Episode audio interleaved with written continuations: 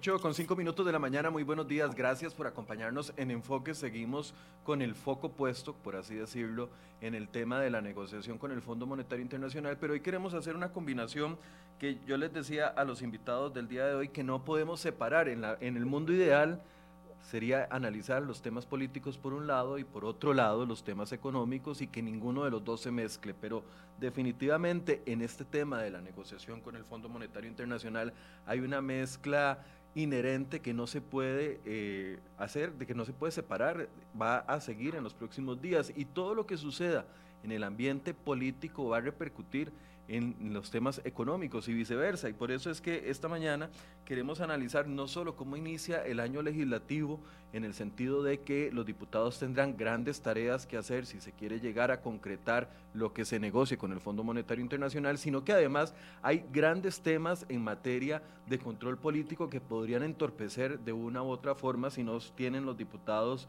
la madurez para llegar a acuerdos. Ayer yo inocentemente traté de hacer un ejercicio con los diputados Carlos Ricardo Benavides y con el diputado Pablo Heriberto Abarca de cuál es el ambiente político que existe en lo que es el tema de las negociaciones con los nuevos impuestos, etcétera, etcétera.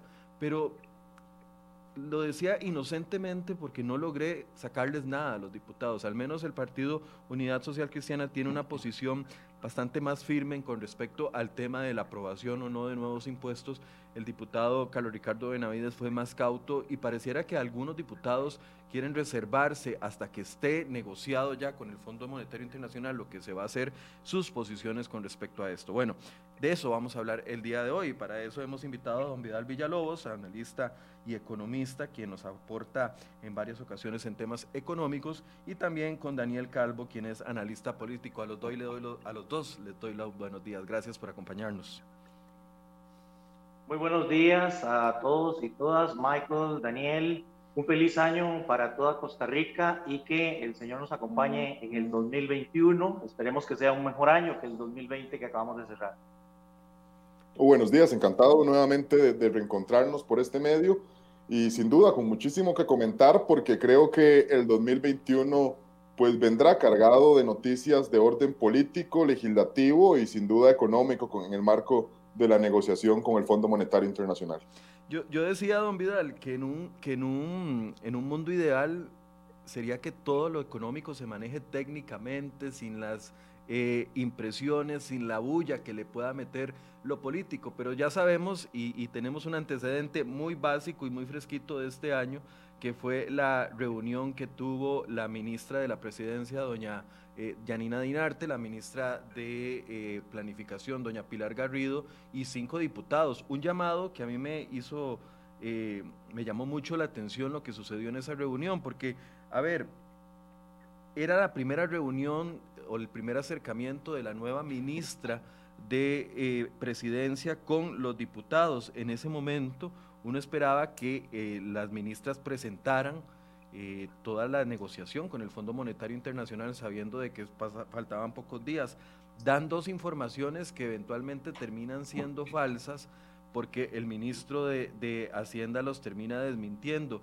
Y así inicia la negociación o lo, el conocimiento de la negociación con el Fondo Monetario Internacional con poca claridad. Quiero preguntarle a don Vidal, antes de analizarlo desde el punto de vista de político, don Vidal, ¿Es normal que entremos a una negociación con el Fondo Monetario Internacional con este nivel de desconocimiento?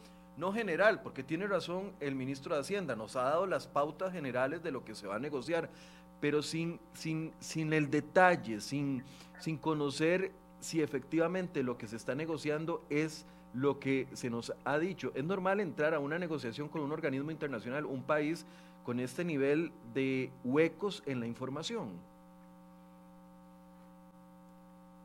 Eh, bueno, fundamentalmente mi opinión en ese sentido es que partiendo de, del primer aporte que mencionabas, ciertamente vivir en sociedad es complejo porque vamos a tener que atender los distintos intereses de grupos en particular. Y Dani en esto va a poder ahondar evidentemente mucho más. Pero entonces es ahí donde la parte técnica, Michael, que era por donde empezabas eh, tu presentación, empieza a borrarse, empieza a diluirse porque precisamente los intereses de ciertos grupos intentan prevalecer sobre la negociación técnica pura, equilibrada o como quiera eh, verse desde alguna perspectiva. Definitivamente, no solamente en finanzas y economía, el hecho de que tengamos coordinación, comunicación y transparencia es fundamental. Y aquí, lamentablemente, de nada, deberíamos más bien vernos en una sola unidad, deberíamos vernos un equipo con ideas claras, con ideas precisamente de ya al menos barajadas, quizás no todavía negociadas, porque como bien usted lo acaba de mencionar, tienen que camisas, entre ellos la Asamblea Legislativa. Y sin embargo. Aunque lo interrumpa, puede acercarse un, un poquito más al micrófono, es que no le estamos entendiendo. Ok, dime un segundito, por favor. Sí, adelante. ¿Ahora cómo estamos? Un poco mejor, ya le entendemos un poco mejor. Continúe la idea, por favor. déjeme ver, sí. Bien, les decía entonces que eh, vivir en sociedad es un poco complicado en la medida en que tenemos que satisfacer los intereses de distintos sectores. Y para poder lograrlo, de previo en una negociación de esta categoría, al menos deberíamos tener negociadas las líneas generales, eh, sobre todo considerando, decía hace un momento, que tenemos que pasar por el tamiz de la aprobación de la Asamblea Legislativa con la representación de varios grupos que también tienen su interés. Además, se agrega el hecho de que estamos arrancando año electoral y eso no nos permitió, de alguna manera, empezar este lunes las negociaciones con el Fondo Monetario Internacional de la mejor manera. Deberíamos habernos visto coordinados, comunicados, debimos habernos visto precisamente eh, en una unidad. Tal vez íbamos a tener oposición de algunos grupos, pero que eso se haya dado en el seno del mismo gobierno realmente es eh, cuestionable y lamentable. No era la mejor forma de arrancar la negociación y esperemos a ver qué nos traen las próximas jornadas. Yo, yo, yo no sé si uno espera muchísimo del gobierno o si estratégicamente el gobierno se guarda alguna información de lo que va a negociar para evitar eh, no sé, algún tipo de bulla innecesaria, pero no sé si en los otros países o en la negociación que hubo en los años 80 eh, acá en el país, eh, se, se, fue al fondo sabiendo tan poquito y con, y con, y con propuestas tan poco amarradas, porque eso es la otra parte, ¿verdad? Ayer yo les decía, estamos haciendo un, un sondeo a ver cómo reaccionan los diputados a las propuestas que conocemos y pareciera de que ninguna de las propuestas está amarrada. Entonces, eh, pareciera que lo que quiere negociar el gobierno es llegar a la negociación, lograr los resultados y eventualmente iniciar el proceso con los diputados. Eso no es poner la carreta delante de los bueyes. Probablemente lo mejor hubiese sido precisamente, como decía hace un momento, eh, plantearle lineamientos generales al país acerca de la negociación eh, de alguna forma también aquí, y tratando de, recordar algún paralelismo con la negociación de los 80, eh, el país era un país diferente, políticamente estaba menos fraccionado, estaba dominado fundamentalmente por dos corrientes, era mucho más sencillo ponerse de acuerdo, aunque siempre también se tildaron de diabólicos incluso algunos pactos y algunos acuerdos que lograron tener los dos partidos mayoritarios de aquel momento. Hoy tenemos un poder mucho más fraccionado, más difícil entonces ponernos de acuerdo en muchos de los temas. Daniel, tal vez hablemos un poco del inicio de la nueva ministra de la presidencia en, este, eh, en esta primera salida en falso. Su primera reunión oficial del 2021 con los diputados prácticamente eh, la dejan expuesta porque la información que ella da queda denegada. Además, los mismos diputados que participaron en esa reunión molestos porque en el momento de la reunión ni siquiera habían terminado la presentación que le estaban haciendo las ministras y ya nos decía el diputado Jonathan Prendas de que ya estaba publicado el comunicado de prensa, incluso de Casa Presidencial al respecto. ¿Cómo inicia la ministra, la nueva ministra de la Presidencia su gestión en este 2021? Michael, a mí me gustaría decir que solo es una salida en falso, pero yo debo decir que probablemente son varias o son muchas las salidas en falso.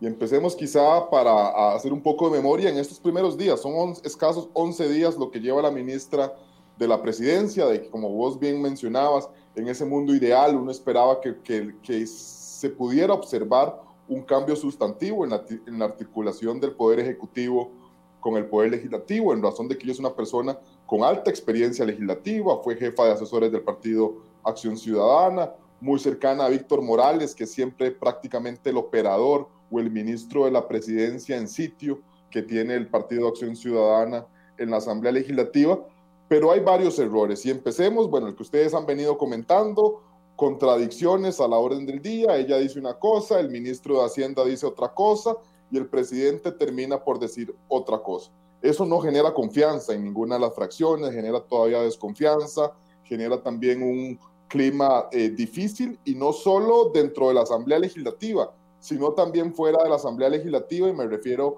a sindicatos y sector empresarial que son fundamentales porque también bien que mal marcan de alguna manera el clima que pueda estar interno. Sumémosle también que uno habría esperado que en esto que se, se llamó las mesas eh, de diálogo, pues los proyectos que surgían ahí o que eran derivados de ahí ya vendrían pues de alguna manera consensuados. Y si no eran consensuados dentro, del, dentro de las fracciones legislativas, porque recordemos que al menos en el esfuerzo de gobierno estas no quisieron participar o no tuvieron pues un protagonismo importante, sí con algunos sectores. Y lo primero que observamos es, por ejemplo, bueno, que no hay claridad todavía con el tema del empleo público y eso genera suspicacias dentro de sindicatos y dentro del sector empresarial de que este proyecto, el de beneficios fiscales, que era para, para eliminar la exoneración al salario escolar y rentas de capital, mire, en un, en, un total tema de improvisación, presentan un proyecto de ley a finales de diciembre y dicen que la exposición de motivos dice que quiere tres cosas y dicen, no, el ministro de, perdón, de, de, Hacienda dice, se me olvidó poner el tema de capital, entonces vamos a tener que volver a presentar un proyecto para que empiece dentro de la corriente legislativa. Dígame qué confianza o qué profesionalismo uno ve cuando al propio Poder Ejecutivo se le olvida poner temas y tiene que presentar otro proyecto de ley. Todos esos temas generan, pues sin duda, suspicacias, inseguridades. Y ayer, para terminar de, de hacerla, digo yo, eh, el proyecto del empréstito famoso con el que cerramos diciembre, que no alcanzaba a poder llegar a discutirse porque su vencimiento era el 6 de enero, se convoca el día, el lunes, en la tarde, y el, poder, y el Poder Ejecutivo se da cuenta que convocaron un proyecto que ya no podía ser discutido. Dígame quién realmente está llevando los controles de qué puede discutirse y qué no. Y eran temas que uno esperaba que pudieran cambiar en razón de la experiencia legislativa eh, pues que acumula doña Yanina Dinarte. Lamentablemente esto no ha sido así, esto indispone a, toda, a todas las fracciones eh, legislativas, donde se siguen enviando, por ejemplo, proyectos surgidos también en esta mesa de diálogo, que inclusive, y no lo dice Daniel Calvo, lo decía ayer José María Villalta, y si ustedes quieren pueden revisar eh, en las actas o en las intervenciones ayer en el plenario, José María Villalta denuncia que el proyecto, por ejemplo, de paraísos fiscales, de que servidores públicos no puedan tener temas en paraísos fiscales, eh, prácticamente no viene a proponer absolutamente nada que no esté ya en la legislación. Dígame también qué eh, señal se está enviando. Y aquí yo creo que olvidémonos de las señales que está enviando el Poder Ejecutivo a la Asamblea, que será el resorte para que se tenga que aprobar el, el, el eventual tema del Fondo Monetario Internacional. Pensemos en que somos unos inversionistas que queremos invertir en Costa Rica, que estamos viendo hoy el programa de, de ustedes, vemos estas señales que me diga Vidal si realmente un inversionista va a querer invertir cuando está viendo estas señales tan confusas en, en medio de tan escasos, no sé, una primera semana de actuar de la ministra de la presidencia y, y de las autoridades de gobierno. Yo, yo, lo que quisiera traer, digamos, que ustedes nos ayuden a entender es si la parte política pesa en el análisis económico que puedan estar haciendo de, del país en este momento. Y voy a tratar de explicarme mejor a ver, el gobierno llegó el lunes, espero que al fondo no le, no le, lleguen con los mismos huecos de información que, les, que le ha llegado a la ciudadanía y a los mismos diputados, pero digamos que el, a, antier el gobierno llegó y presentó eh, sus cifras, sus números, sus ideas. por un lado lo está presentando ante un organismo serio, un organismo que no, no se basa en lo político, sino en lo técnico, pero ese organismo también puede ver lo que está pasando afuera. ¿Qué está, cómo, va a reaccionar e, ese organismo o cómo va a tomarse con seriedad esos, esas propuestas cuando ve que afuera ni siquiera hay un consenso, que las propuestas no están amarradas? Eso pesa, don Vidal. Tiene el micrófono cerrado, don Vidal. Perdón, disculpen. Sin lugar a dudas, eh, Michael y amigos, es un peso muy importante, el principal elemento que va a motivar, va a poner en marcha los mercados financieros y los mercados económicos en cualquier parte del mundo, y es la confianza. Tiene que existir confianza en los actores, tiene que existir confianza en las cifras, y eso realmente eh, queda cuestionado con todo lo que hemos estado conversando hasta este momento. No es, como lo decía hace un momento, la mejor forma de arrancar eh, la negociación y esto lo observan precisamente los mercados internacionales. Desde el anuncio, más o menos en octubre, noviembre, del presidente de la República, de que abandonábamos, nos retirábamos de la negociación con el Fondo Monetario Internacional, el precio de los bonos internacionales de Costa Rica, conocidos como eurobonos, han estado literalmente en una verdadera montaña rusa. Ante alguna noticia positiva, vuelven a recuperar nivel, pero tan pronto sale una noticia como estas que estamos mencionando de una descoordinación absoluta entre los principales líderes económicos de Costa Rica, pues entonces tenemos efectos ahí sin lugar a dudas también, Daniel, la inversión extranjera directa está precisamente a la expectativa de ver si entra o no entra con nuevos proyectos o con nuevos financiamientos. No olvidemos no solamente estamos hablando de financiamiento del gobierno, sino que también los empresarios logren encontrar financiamiento internacional. Hay muchos bancos internacionales que operan en el país, pero ante estas dudas, precisamente no traería confianza a esta situación. En el tema de inversión extranjera directa que, Daniel acaba de mencionar, a más bien me llamó mucho la atención los datos que tenemos publicados para el 2020 les quiero compartirles. Este es al cierre del trimestre de, de septiembre, ¿verdad? Para poder hacer la comparación, porque los datos de diciembre aún no han sido procesados. Entonces, el promedio de inversión extranjera directa total del 2016, 17, 18 y 19, en esos primeros tres trimestres alcanzó 2.846 millones de dólares. El año pasado, en medio de la crisis sanitaria, con todos los problemas políticos que estábamos mostrando, alcanzamos 1.218 millones. Eso es un 66%. Comparativamente con otros países, no nos fue tan mal. Y cuando vemos un poco la desaceleración por sectores, vemos, por ejemplo, que maquilas les a solo un 9% de la inversión promedio de años anteriores. Empresas regulares, un 41%. Turismo, están teniendo un 11% de recibieron al cierre de septiembre del año pasado de los promedios de años anteriores. Pero vean los Don Vidal, perdón, es que no le estamos escuchando. ¿Algo pasa con la conexión o, o sea, le baja el volumen? No sé si puede buscar unos audífonos, tal vez.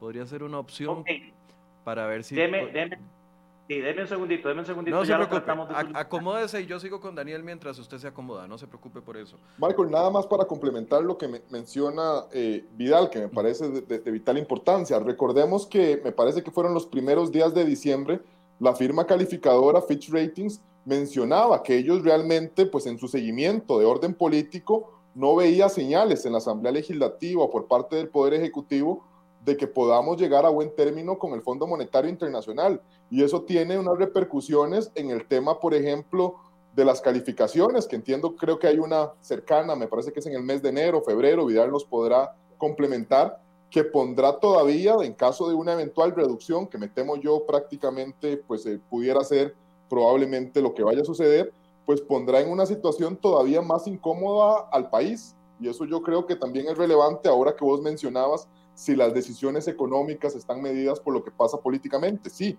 hay gente que realmente tiene a, expertos de primer nivel haciendo ese tipo de seguimiento y no solo firmas calificadoras, sino también grandes empresas transnacionales. Ahora, Daniel, eh, eh, afinando el, lápiz en este punto, el Fondo Monetario se reúne con el gobierno, el gobierno le presenta la propuesta, pero el fondo, nos decía el mismo ministro de Hacienda, el fondo también se va a reunir con sectores sociales, sectores políticos del país. Si el fondo va a esas reuniones y ve que no hay nada consensuado, ve que no hay eh, los suficientes apoyos políticos para que las propuestas que está haciendo el país se traduzcan en una realidad, o sea, eh, ¿qué va a pasar en ese contexto? por, eso yo decía que era importante, pues. por eso yo decía que era importante que el gobierno hubiese amarrado al menos de las siete, ocho medidas que iba a ofrecer al, al, Fondo Monetario Internacional, algunas de ellas con algún tipo de mayoría calificada, por lo menos en el caso de los que requieran solo mayoría calificada para los proyectos de ley que requieran solo mayoría calificada para que eventualmente tenga credibilidad lo que le está ofreciendo el, eh, el país al Fondo Monetario Internacional. Pero al ver o cuando el fondo vea lo que está sucediendo en el país, cuando el fondo se reúna con los sectores políticos, se reúna con los sectores sociales y vea que esas propuestas no tienen viabilidad política en algunos de los casos, porque los diputados han manifestado no más impuestos y que y hay dudas sobre algunos de los proyectos más importantes de la, de la, de, de, la propuesta, no, no, no sé qué puede suceder en ese caso a mí me encantaría tenerte respuesta, Michael, pero yo creo que más bien cuando tengas esas reuniones con estos sectores, pues el Fondo Monetario se va a asustar muchísimo más. Y hagamos un repaso muy breve de al menos lo único que yo he visto con total transparencia que Casa Presidencial ha compartido, que es un comunicado de prensa del lunes 11 de enero, donde menciona un poco la agenda legislativa. Y vamos a ver, hagamos un repaso muy, pero muy rápido. Ley Marco de Empleo Público todavía no tiene consensos dentro de la Asamblea Legislativa. No. Nos vamos a este proyecto que presentaron mal, que te decía que se les olvidó poner algo y tienen que presentar el día de ayer o antier eh, una, nueva, una nueva propuesta con otro número de expediente, que es rentas capital, el tema de salario del bono, de, eliminar la exoneración del bono del, del salario escolar, perdón, todas las fracciones ya prácticamente se han manifestado casi que unisono que están en contra, cuando uno esperaría que el Poder Ejecutivo mande pues proyectos de algún grado consensuados. El impuesto a la lotería no tiene tampoco pues un tema de consenso dentro de la Asamblea Legislativa y ya inclusive pues me parece que UCAEP u otras cámaras han manifestado que esto más bien fomentaría pues el tema de las loterías eh, ilegales. Reforma a la Ley General de Aduanas, entiendo que todavía no hay consenso, pero que hay eh, pues un gran acuerdo todavía, como que va por buen camino. Y el tema para la eliminación de plazas vacantes y el congelamiento de aumentos de pensiones tampoco está consensuado. Es decir, de lo que ya está presentado, no tenemos nada absolutamente consensuado. Y de lo que viene a presentar, impuestos a las casas de lujo, habrá que ver la propuesta. Es difícil hablar sobre, sobre lo que se pueda llegar a presentar, pero creo que la tendrá complicada. En renta global, mire, yo estoy casi segurísimo, y ahí no sé si Vidal pues, podrá aportar ahí, que diferentes sectores del país no van a estar muy de acuerdo y, y, en razón de que tenemos un año pues preelectoral, muy posiblemente pues algunas fracciones respalden a esos grupos. El aporte a las utilidades de las empresas públicas del Estado, habrá que ver si hay acuerdo, y en la venta de cartera del CONAPE entiendo que hay pues un relativo acuerdo entre fracciones. Mire, el panorama, solo centrándonos en lo legislativo, no es nada aliciente. Don Vidal, ya no se escucha. Escucho perfectamente, necesito saber si ustedes a mí. Sí, ahora sí le escuchamos. Excelente. Agregándole a lo que Dani mencionaba hace un momento, debemos recordar que dos pilares adicionales de la propuesta, como fueron eh, Hacienda Digital y el sistema de compras públicas, TICOP, fueron de alguna manera congelados por parte del Fondo Monetario Internacional en la medida en que argumentan que es muy difícil hacer las estimaciones, aunque el señor ministro dice que ellos sí han podido hacer las estimaciones, pero eso de alguna manera le quitó eh, algunas alas eh, al proyecto de negociación con el Fondo Monetario Internacional. Dani, en el marco de la mesa multisectorial, de diálogo multisectorial, en donde tuve la oportunidad de participar representando primero un sector y luego cuando se unieron los, los distintos sectores, pues estaba yo ahí en economía social. Eh, al final de cuentas, el tema de renta global me parece que salió bien librado de la mesa en la medida en que la oposición prima que podríamos recibir, que era de los empresarios, eh, flexionaron o flexibilizaron un poco su posición y están dispuestos a entrarle a renta global con algunas modificaciones. Por ejemplo, el tramo máximo de la renta eh, a las utilidades de las empresas tendría que bajar del 30% y se hablaba de un 27,5%. Eh, pero hubo un relativo consenso en cuanto a renta global. Me parece que ese empuje, ese impulso, ese ambiente que existía en la mesa, debería aprovecharlo de manera importante el gobierno de la República para impulsar de mejor forma y con mayor detalle un proyecto tan importante como ese. Don, Vidal, las personas eh, se preguntan, vamos a ver,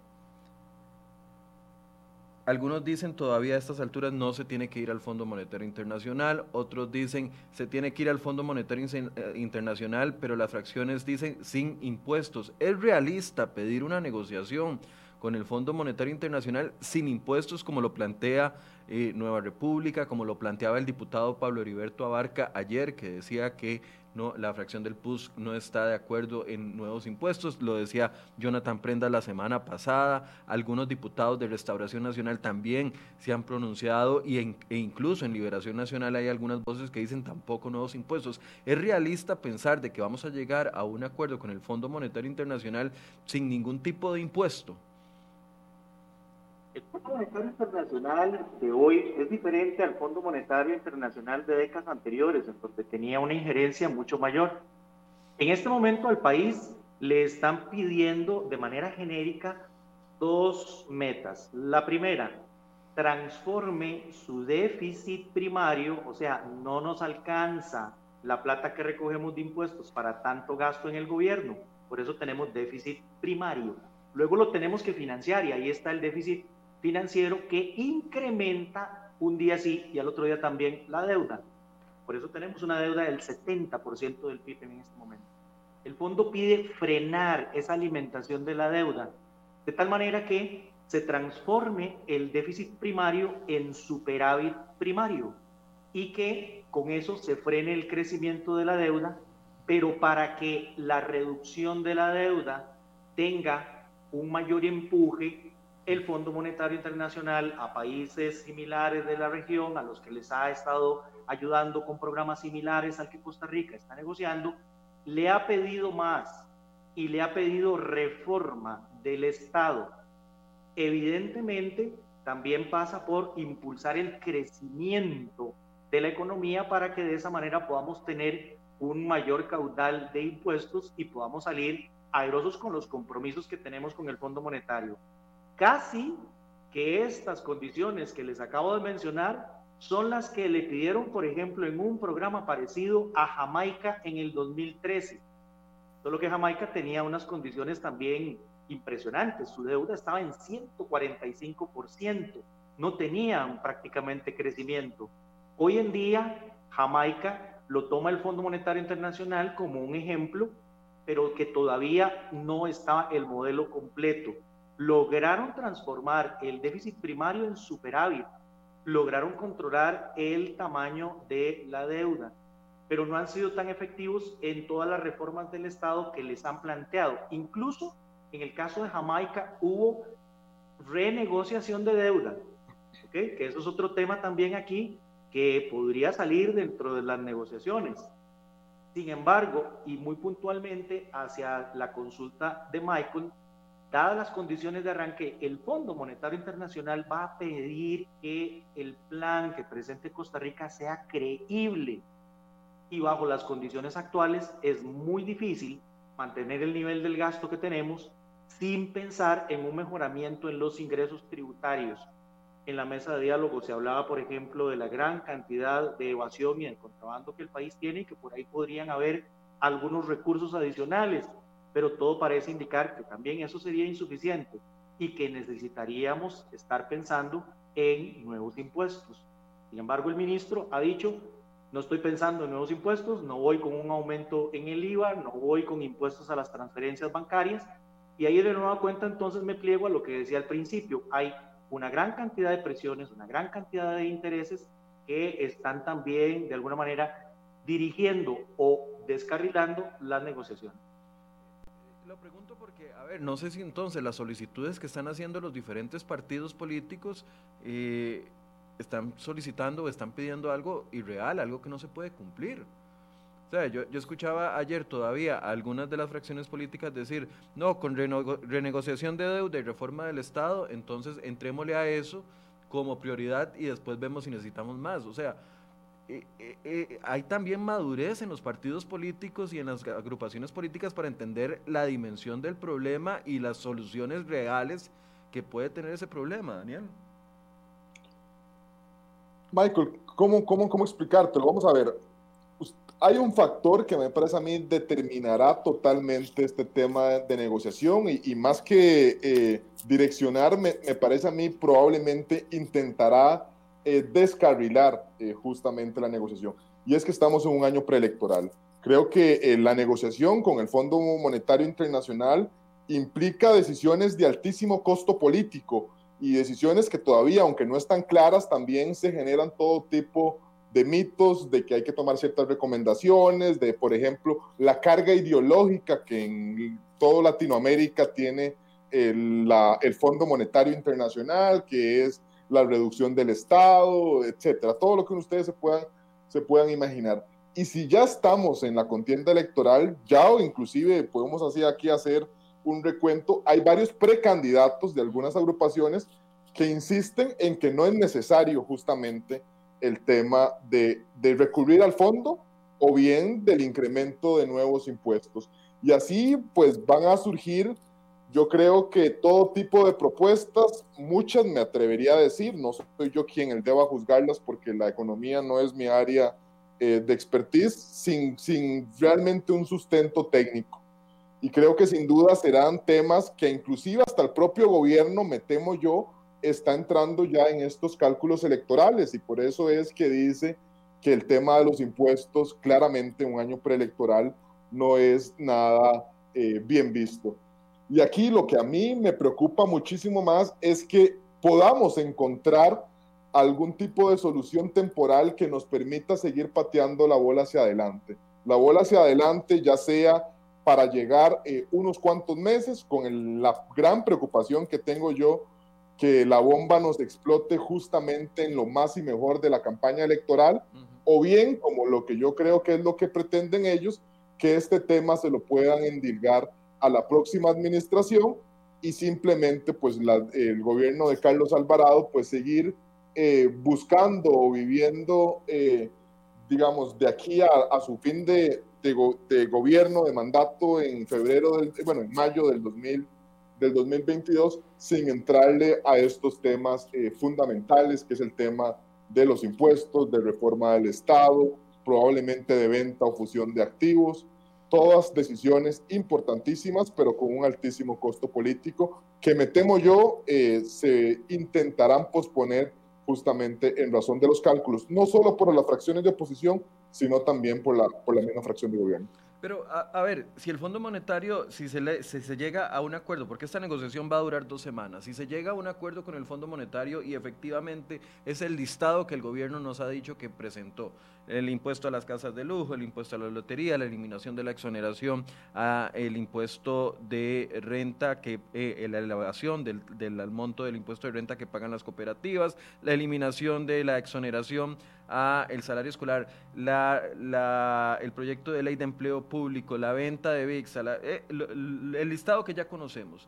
Si efectivamente con el fondo se llega a ese acuerdo y el fondo dice, bueno, ok, delen con eso, vamos a hacerlo. Yo sé que el fondo no va a ser tan informal como yo lo estoy diciendo, pero a ver, si el fondo nos aprueba esa propuesta de negociación, nos va a poner un plazo para la implementación.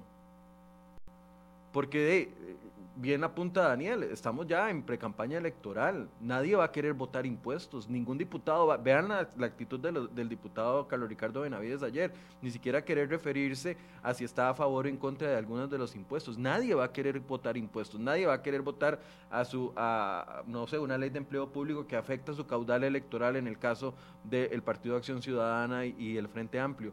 Eh, el fondo nos pondría plazos para establecer o tendríamos que ofrecerle al fondo plazos para ir cumpliendo esas metas. Don Vidal. No sé si está. Está sin micrófono. El micrófono, don Vidal. Gracias, gracias, sí. Sí, estaba entrándome una llamada, entonces perdí unos segundos, eh, Michael, pero alcancé a escucharte precisamente de cuál era eh, la condición que podría estar eh, poniendo el Fondo Monetario Internacional. Se me hace, Daniel, que esto es absolutamente diferente que la negociación que tuvimos con la OSDE. En el caso de la OCDE nos dijeron, cumplan con todos estos requisitos y estos, estas leyes y los acepto en el club.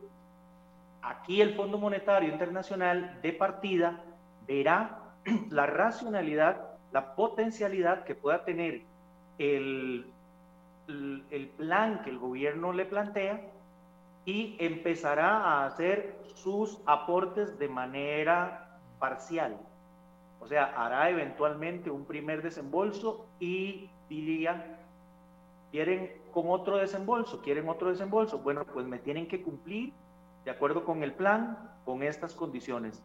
Si no se cumple con esas condiciones, pues no hay apoyo y no hay desembolso adicional. Ya sabemos que es insuficiente el paquete del Fondo Monetario Internacional, 1.750 millones, pero que detrás de eso lo que viene es un sello de calidad, un sello de garantía que nos permitirá acceder a otros créditos y es parte, no es la solución, es parte de la solución y es quitarnos de encima una carga por el manejo de la deuda que está siendo muy cara para el país, una de las más caras del mundo, y transformarla por una deuda que sea mucho más manejable. Pero eso ni nos quita de encima el pago de los intereses, lo puede reducir, ni nos quita el tamaño de la deuda lo que hace es, como decía Daniel, darnos un poquito de agua para seguir haciendo las demás cosas de transformación del Estado, de empleo público, de control del gasto, que requiere precisamente una reforma como la que me imagino va a esperar el Fondo Monetario Internacional. Perdón, pero, pero a ver, ¿habría plazo? ¿Habría eh, posibilidad de que se patee la bola hasta el 2022? con un nuevo gobierno y con, un, y, con un, y con una nueva asamblea legislativa para implementar las medidas, si la negociación la estamos haciendo en enero del 2021.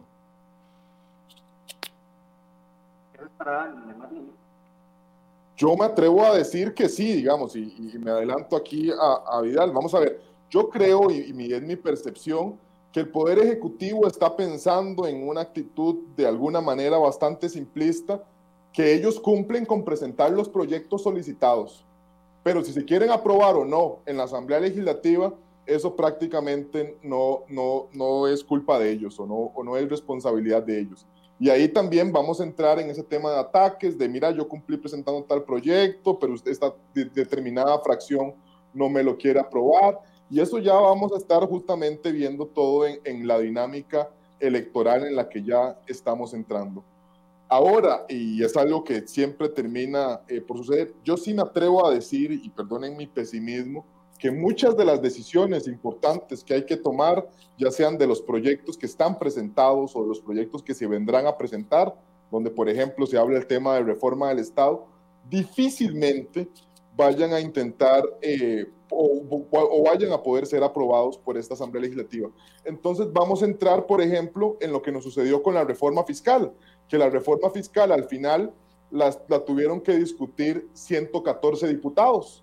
Y eso le, le agrega todavía mayor complejidad, porque son los diputados que lo que les restará este año, un poquito más de un año, y también los entrantes. Entonces, los acuerdos a los que podamos llegar, por ejemplo, en lo que resta de administración, tendrán que ver si son validados por los próximos diputados, a sabiendas de que no sabemos cuál, cuál vaya a ser la configuración eh, de la próxima Asamblea Legislativa. Y eso a nivel de complejidad yo creo que es durísimo, durísimo realmente y lo que nos puede suceder como nos pasó con la reforma fiscal. Entonces, la, la, la Asamblea Legislativa de Luis Guillermo Solís había logrado un acuerdo en los últimos días de abril y después llegan los diputados y dicen nuevo, no, ahora otra vez vamos desde cero porque vamos con nuestras reglas, con nuestra integración legislativa, con nuestra nueva integración de la Asamblea Legislativa y ahí no pateamos la bola ya para 2022, pateamos la bola ya probablemente para 2023. Si nos dará realmente el agua a nivel económico, no, yo creo que aquí está eh, don Vidal para que nos explique o nos diga hasta cuándo probablemente pues nos alcance la situación. Pero por eso, eso podría ser una estrategia, que los diputados, a ver, que el gobierno en estos ocho meses ponga los proyectos de ley, que entren a las comisiones, que se manejen las comisiones lentamente y que no avancen como tiene que ser por el, por el proceso ordinario y etcétera, etcétera, y que eventualmente entonces los diputados se zafen esta Asamblea Legislativa de tener que aprobar impuestos o aprobar cambios estructurales fuertes que les minen la, el caudal eh, político porque están en campaña electoral y que entonces todo avance hasta las puertas del 2022 cuando ya inicia eh, a partir del primero de mayo la nueva Asamblea Legislativa. Esa puede ser una estrategia entonces.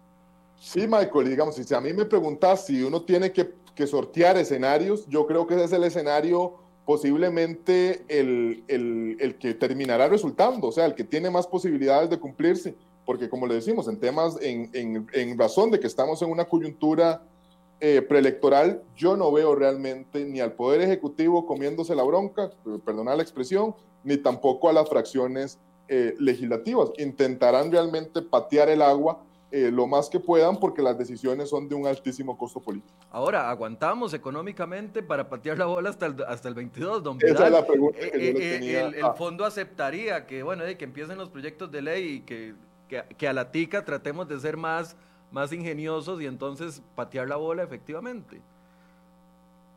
Pues, déjenme decirles que quizás no es ninguna novedad el estar pateando la bola en nuestro país, solo que la bola se está haciendo cada vez más pesada.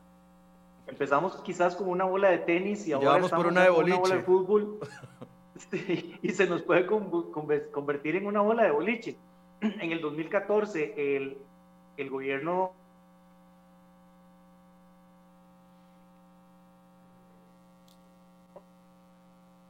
Don Vidal se le volvió a pegar el. Se le volvió a pegar a Don Vidal el. Hola, hola. Ya, ahí, lo escuchamos, Don Vidal. Listo, otra vez. Sí, les decía que el presidente Solís arrancó con el tema de los canjes. Y los canjes no es otra cosa más que patear la bola, que tomar deuda que me va a vencer en los próximos meses y trasladarla a largo plazo. ¿Por qué hemos tenido éxito en eso? Porque buena parte de la deuda está en manos de instituciones del Estado o de entidades que requieren mantener la deuda, como el sector de pensiones, la Caja Costarricense de Seguro Social, la Junta de Pensiones del Magisterio Nacional y todo el sector de pensiones complementarias. Entonces, eso le da una facilidad al gobierno. Fíjense que en el segundo semestre del año pasado, el gobierno se planteó la meta de captar 1.8 billones de colones en el mercado local y logró cerrar el año en 1.7 y algo. O sea, le fue bastante bien en cuanto a eso. Sin embargo, para el 2021, como ustedes lo acaban de mencionar, se posesionan sobre el horizonte unas nubes negras de dudas de si podremos tener ese mismo éxito en cuanto a eh, patear la bola, hacer canjes y hacer algunas otras ingenierías financieras, fiscales, que nos permitan pasar el año. Esa es una enorme duda. Para finales de mes, el Banco Central de Costa Rica va a estar entregando, Michael, el programa macroeconómico para el 21 y 22. Así que ahí hay material luego para la primera semana de febrero de que lo podamos conversar. Pero conjuntamente con ese documento, el Ministerio de Hacienda y el Banco Central entregarán su ruta su hoja de ruta para la colocación de deuda al menos en el primer semestre de este año. Y esa será información muy importante para determinar hacia dónde le están apuntando, sobre todo que ya descartó el Ministerio de Hacienda acudir a los mercados internacionales con una nueva emisión de eurobonos este año. Entonces la carga queda para el mercado local. Daniel, ¿cómo ensucia o cómo, o cómo afectará las relaciones eh, de la Asamblea Legislativa con el Ejecutivo, sabiendo de que tenemos una nueva ministra de la Presidencia, eh, cuarta de esta administración, cuarta, cuarto, eh, cuarto cambio de esta administración, que viene una comparecencia con el presidente de la República por el caso UPAT, en donde todos, todos los diputados de oposición van a querer eh, sacar su tajada política a la hora de esa comparecencia. Y además el ingrediente tercero que ya hemos venido hablando de campaña electoral es que pareciera que formar acuerdos en este año eh, de, es una tarea casi como de bajar la deuda del 70 al 50%. Michael, y le agrego yo a todos esos factores que han mencionado que muchos de los precandidatos están dentro de la Asamblea Legislativa. Es que sería distinto si muchos de los precandidatos estuvieran fuera de la Asamblea Legislativa. Eso te cambia muchísimo. Entonces, ahora mm. tenemos un montón de precandidatos que están ahí en la Asamblea Legislativa y muchos, lastimosamente, yo creo que buscarán entre más peguen gritos, ¿verdad? Entre más alaraca puedan hacer, eh, intentar ver cómo esto le puede llevar eh, agua a sus molinos. Y aquí también yo agrego es que también existen varios precandidatos, diputados dentro de un mismo partido político. Y ahí también eso eh, abonará a que, las, a que las divisiones entre las fracciones legislativas, ya por un tema de tendencias, dificulte o termine por fragmentar ya todavía más la Asamblea Legislativa. Yo no sé cuántas Liberación Nacional hay dentro de la fracción de este partido, no sé cuántas unidades social cristianas hay dentro de estos mismos 10 eh, o 9 diputados si contamos a la polémica María Vita Monge. Eh, inclusive también habrá que ver cuál vaya a ser el tema de tendencias del partido eh, Acción Ciudadana, por mencionarte solo el caso de los tres principales pues, eh, partidos representados y quizás los más tradicionales, porque ahí realmente, pues el que se le sume ese factor que yo le estoy agregando, eh, me parece que le agrega una enorme complejidad donde prácticamente yo no veo pues luz al final del túnel. Sí, hay, en Liberación Nacional sabemos de Carlos Ricardo Benavides, de don Roberto Thompson, en la unidad de Pedro Muñoz, de don eh, Erwin, Erwin Yanán, eh, se me olvidó el apellido de Erwin Macís, de don Erwin Macís, eh, muy probablemente José María Villalta por el Frente Amplio, en, el PAC ni siquiera me atrevo a decir quién es porque no sabría eh, si hay precandidatos ya, pero esa conjunción de, de aspirantes sí es una combinación fatal para, para la, la, negociación.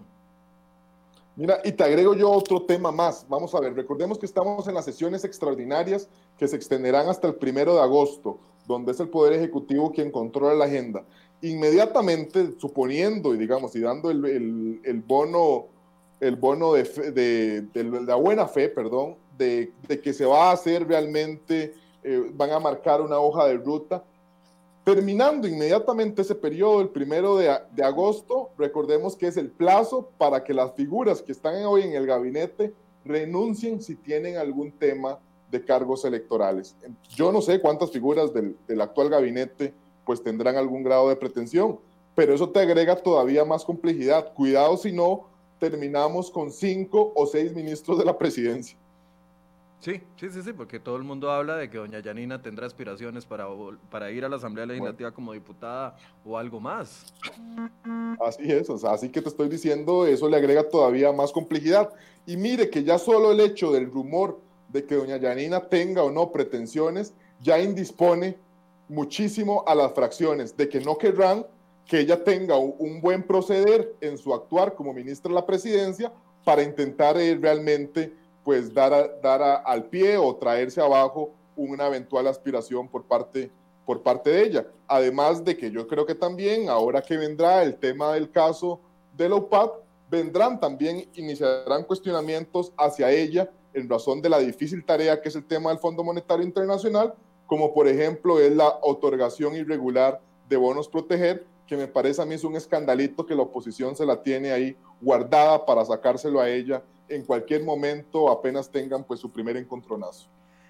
Don Vidal, ya los mercados están reaccionando. A ver, nos habían dicho de que el hecho de empezar a negociar con el Fondo Monetario Internacional, ya eso era una señal de confianza que iba a ir creciendo en los mercados. Ya los mercados han reaccionado positivamente tras este inicio de negociaciones yo veo el tipo de cambio de dólar está altísimo, y no, no, sé cómo andarán las tasas de interés, no sé, ¿hay, ¿hay, algún tipo de confianza, de señal de confianza con solo el hecho de empezar a negociar, aparte de toda esta maraña política que hemos hablado?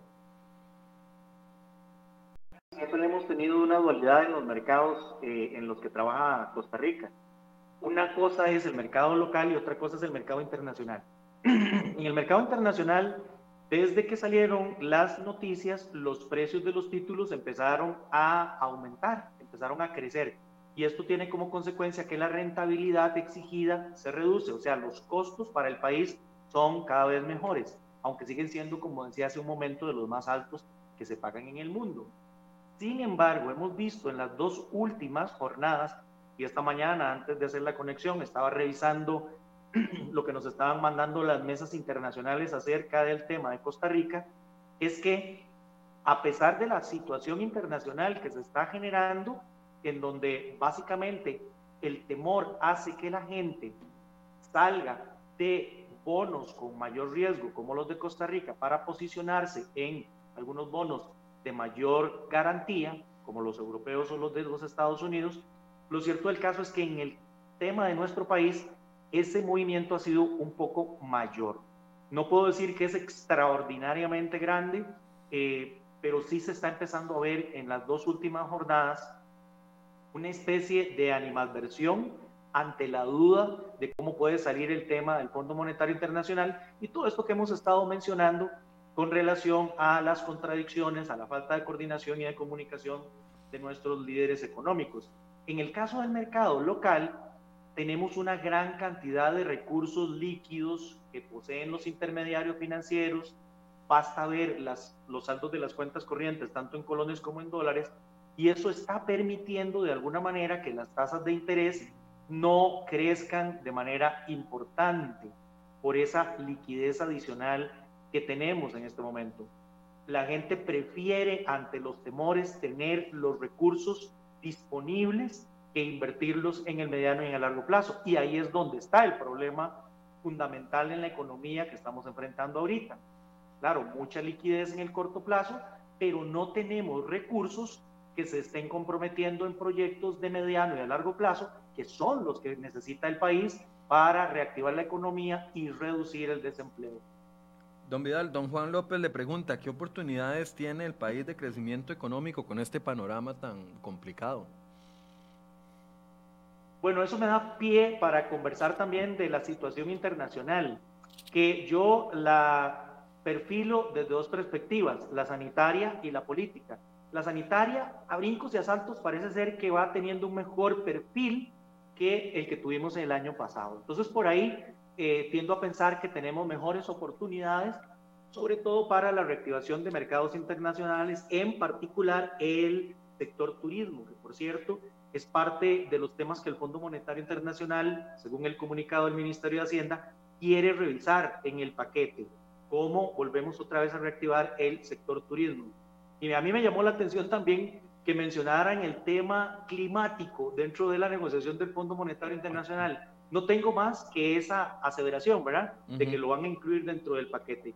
Pero bueno, el otro tema importante en el mercado internacional es la reactivación de la economía y la reapertura de los mercados de manera decidida, cosa que no está ocurriendo precisamente por las segundas, terceras, cuartas olas del COVID y eh, por algunas dudas políticas, algunas en Europa, como por ejemplo toda la incertidumbre del Brexit que aunque se negoció, sigue teniendo páginas de negociación y dudas importantes entre Europa y Gran Bretaña. Pero más aún está la situación política reciente de los Estados Unidos, la toma del Capitolio el día 6 de enero, el impeachment que podría tener o no, dependiendo de lo que ocurra hoy, algún futuro en la vida política de los Estados Unidos y particularmente del actual presidente Trump. Pero todo esto genera al final de cuentas incertidumbre. La incertidumbre es la enemiga de la confianza y la confianza, les decía hace un momento, es lo que realmente prima en los mercados para que los agentes económicos, que son familias, decidan ahora sí cambiar el carro, comprar una casa, tomar algún proyecto de más larga data o los empresarios decidirse a poner en marcha proyectos que por ahora el panorama no lo permite hacer. Dice, y le agrega la pregunta, ¿qué opina sobre las expectativas de crecimiento de la economía, un 5 o un 6% que se están presentando al Fondo Monetario Internacional? Esta información nos la dio a conocer, me parece que Don Eli Feins ahí el lunes, eh, de un pronunciamiento del de, eh, Ministerio de Hacienda. ¿Eso es realista? Las más razonables que yo he escuchado van de, por ahora, el Banco Central 2.6, que fue la que mencionó en su revisión de octubre eh, la mejora que hizo con relación al 2020 es que no nos íbamos a caer un 5% o un 5.5%, como lo decía el Fondo Monetario Internacional, sino que se espera un cierre del 4.5% para el 2020. Sin embargo, es importante mencionar que con el reporte del IMAE que recientemente se publicó, la caída media está en un 5.2 a noviembre. Eso quiere decir que lo que aporte diciembre tiene que ser realmente importante para que podamos cerrar en el 4,5 que estableció el Banco Central. El Banco Central dice, por ahora, esperaremos a final de mes a ver si cambia su panorama, que podríamos estar creciendo un 2.6%. Sin embargo, también por ahí escuché a algunos analistas internacionales hablando de la posibilidad de un 3% de crecimiento. Tasas del 5% en lo personal a mí me parecen realmente muy altas para lo que el país podría estar enfrentando porque seguimos teniendo un ambiente de dudas a nivel internacional, como lo acabamos de mencionar. No sabemos exactamente eh, cómo, cómo le va a ir al presidente Biden, aunque todo parece indicar que con la presidencia, con el Congreso, con el Senado, va a poder impulsar proyectos de ley de reactivación económica en los Estados Unidos. Pero por otro lado tenemos el tema de la pandemia. Y localmente, bueno, todo lo que hemos estado conversando hoy, en medio de un año electoral, todas las dudas de si se van a poder impulsar algunos de los proyectos que requerimos para la reactivación de la economía. Eh, finalmente, Daniel, le pregunta a Gwen Samayoa, ¿la torpeza y la estabilidad de la y la estabilidad de la propuesta de gobierno es intencional. Es que uno no se explica errores y contradicciones tan evidentes ni el secretismo en lo que se está manejando en la propuesta. Mire, yo, yo tampoco me lo explico y, me hago también todos los días eh, esa pregunta. Y a lo que he llegado la conclusión es que es un modus operandi. Y aquí yo este modus operandi he hablado me parece que en otros programas eh, de aquí de, tuyos Michael y también creo que lo he denunciado pues en, notas en, el, en, pues en, en CR hoy. Eh, yo creo que el gobierno realmente lo que hace es manda proyectos sin consensuar, mal hechos para trasladar la responsabilidad a los diputados. Y eso me atrevería a decir que lo hace adrede, porque yo no explicaría la verdad tanta torpeza como hacen aquí en, el comentario. Y con eso le trasladan. Y, ejemplos creo que hay de sobra. Eh, el tema, por ejemplo, de malas exposiciones de motivos, de esta torpeza, por ejemplo, de que la exposición de motivos dice que el proyecto busca A, B, C y D y resulta que el articulado solo dice A y B y el ministro de Hacienda dice que fue que se le olvidó y que tiene que presentar un nuevo proyecto de ley, de que se mandan proyectos sin consensuar. A mí me tocó ser eh, pues asesor legislativo, en tanto en, en, oposición como en gobierno, y recuerdo que en gobierno cuando se mandaba era que los proyectos ya iban previamente consensuados, tal vez no con los votos suficientes para ser aprobados, pero sí ya con una cantidad pues importante para que eso sirviera como para la discusión. Y no, mire, creo que en un, programa anterior, eh, Roberto Thompson mencionaba que ni siquiera los proyectos estos de eliminar la exoneración del salario escolar, etcétera, fueron previamente consultados con ellos y realmente así es difícil que eso se maneje. Yo creo que realmente esa torpeza solo se explica en que buscan trasladarle los proyectos de ley a la Asamblea Legislativa y después decir, bueno, el Poder Ejecutivo cumplió convocándolos, cumplió eh, eh, creando el proyecto de ley, pero si no se aprueba, eh, realmente esto es responsabilidad de los diputados y eso realmente lo que devela es una absoluta irresponsabilidad del Poder Ejecutivo. Don Vidal, una conclusión. Estamos el 2021 con la expectativa de que sea mucho mejor que el 2022, pero tenemos algunas nubes en el horizonte, sobre todo en la parte política. Bien decíamos aquí que desde la parte técnica parece ser que está bastante claro qué es lo que el país tiene que hacer, pero cuando agregamos el componente político, es ahí donde, decíamos, se nos ponen algunas nubes en el horizonte y vamos a tener que esperar a ver cómo es el devenir de las negociaciones con lo que se pueda trabajar durante este año preelectoral, pero sobre todo me uno a la duda que Daniel mencionó hace algunos minutos atrás de cómo quedará conformada la nueva Asamblea Legislativa. Y ahí hay un signo de interrogación enorme en el futuro de Costa Rica. Daniel, una conclusión. Yo ni quiero pensar cómo va a ser la campaña electoral. De verdad que. Mire, de verdad que me dejó también pensando lo qué sufrimiento pensar lo que vamos a vivir en los próximos meses. Lo que dice Vidal. Mire, yo suscribo prácticamente lo que han mencionado también los expertos eh, de la firma calificadora Fitch Ratings, y es que Costa Rica realmente yo no veo el ambiente necesario para que se tomen las decisiones.